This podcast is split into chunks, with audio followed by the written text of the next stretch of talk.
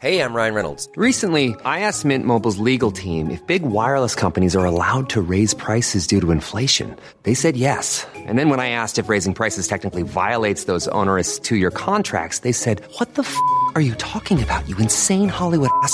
So to recap, we're cutting the price of Mint Unlimited from $30 a month to just $15 a month. Give it a try at mintmobile.com slash switch. $45 upfront for three months plus taxes and fees. Promo rate for new customers for limited time. Unlimited more than 40 gigabytes per month. Slows. Full terms at mintmobile.com.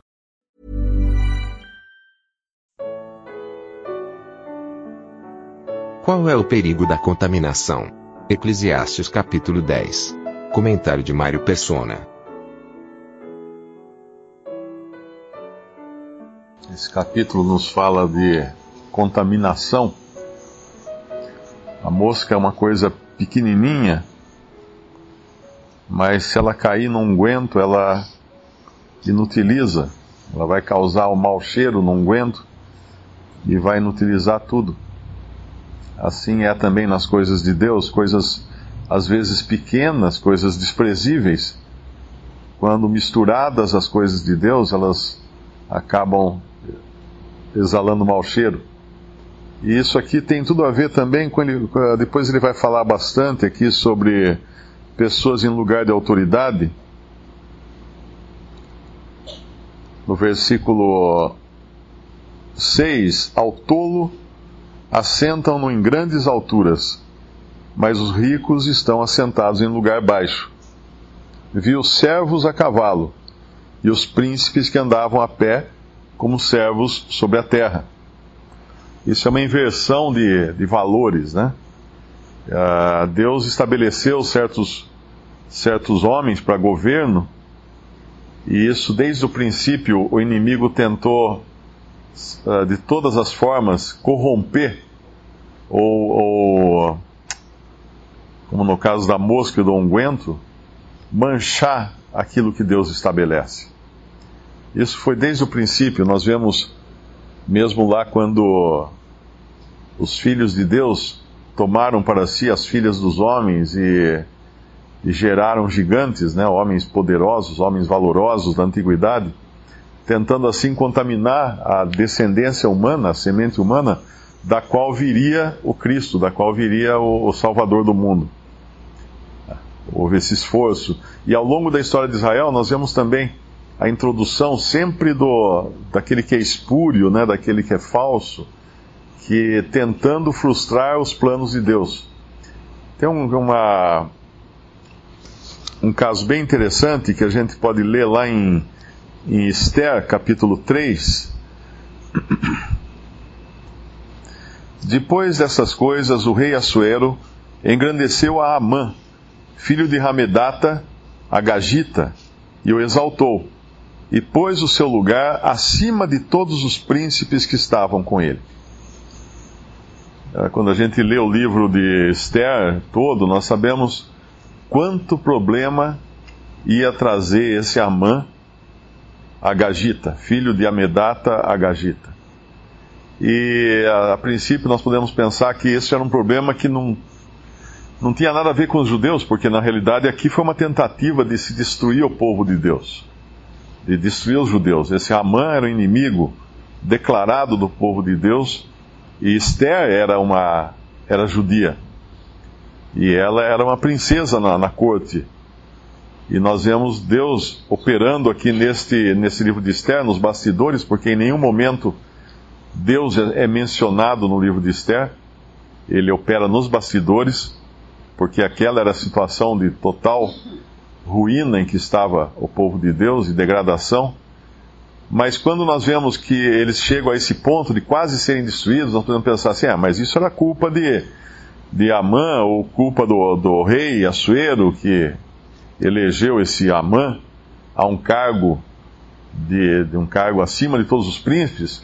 Não, a culpa era dos próprios israelitas. E aí nós vemos como a história da volta, a pequena mosca, às vezes, que é deixada cair no unguento lá atrás, um dia ela aparece. Um dia o mau cheiro acaba saindo, às vezes não é imediato. Quando nós vamos descobrir quem é esse Amã, nós vemos que ele é filho de Amedata Agagita. E quem eram, quem eram os agagitas? Os agagitas eram os descendentes de Agag. E quem era Agag? Agag era o rei dos Amalequitas. No capítulo 15 de 1 Samuel, nós vamos encontrar Agag. Capítulo 15, quando Deus, uh, Samuel, né, pela palavra de Deus, ordenou a Saul e ungiu a Saul rei sobre Israel e ordenou que ele destruísse o inimigo de Israel, que era Amaleque, os amalequitas, porque os amalequitas haviam uh, sido os primeiros inimigos. Quando Israel saiu do Egito e entrou no deserto, a primeira, a primeira força que eles encontraram foram os amalequitas, que combateram contra Israel. E aí tem aquele episódio que Moisés precisava ficar com as mãos levantadas, com os braços levantados, e quando ele baixava os braços, o povo perdia, então, os israelitas perdiam a batalha. Quando ele levantava os braços, eles venciam.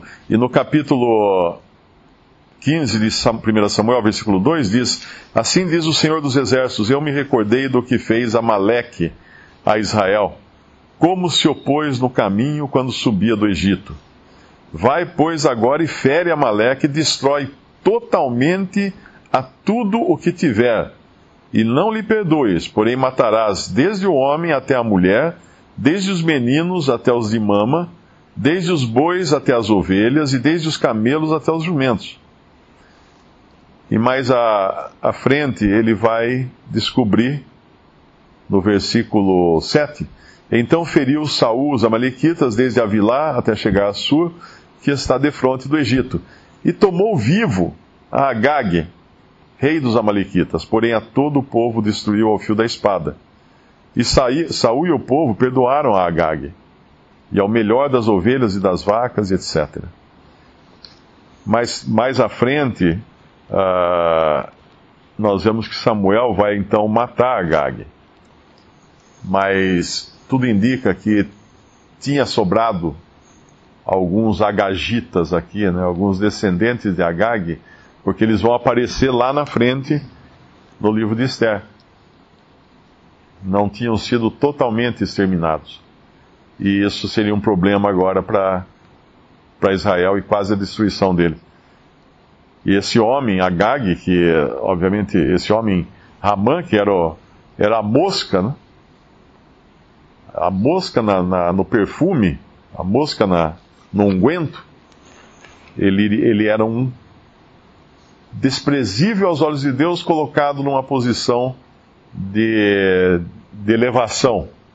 E é isso que fala o nosso capítulo aqui de Eclesiastes 10, quando fala do, daqueles que não têm nenhuma competência serem colocados num lugar de competência para reinar ou para governar. É dessa responsabilidade que fala o versículo 16 Ai de ti, ó terra, cujo rei é criança e cujos príncipes comem de manhã. Bem-aventurada tu, ó terra, cujo rei é filho dos nobres e cujos príncipes comem a tempo, para refazerem as forças e não para bebedice.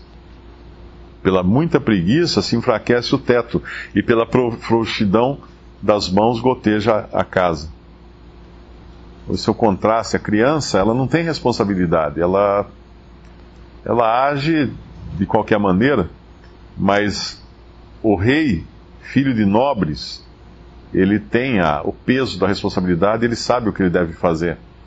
Tem uma passagem que eu acho que é filho de, de Davi, né, Absalão, se não me engano, que ele junta para os jovens para intercederem por, por ele, ou, alguma, ou, ou, busca sabedoria nos jovens. Não sei se é o filho de Davi ou o filho de São, Roboão.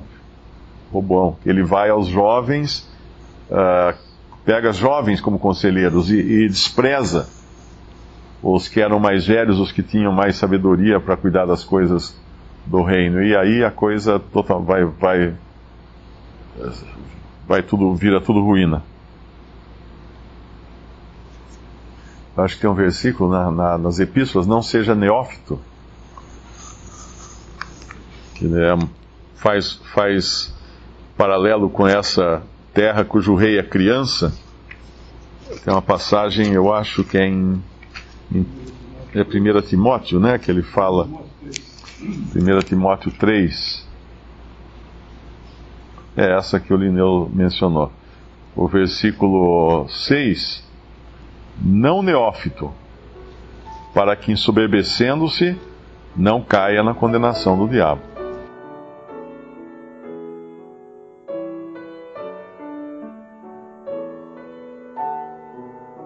Visite respondi.com.br. Visite também 3minutos.net.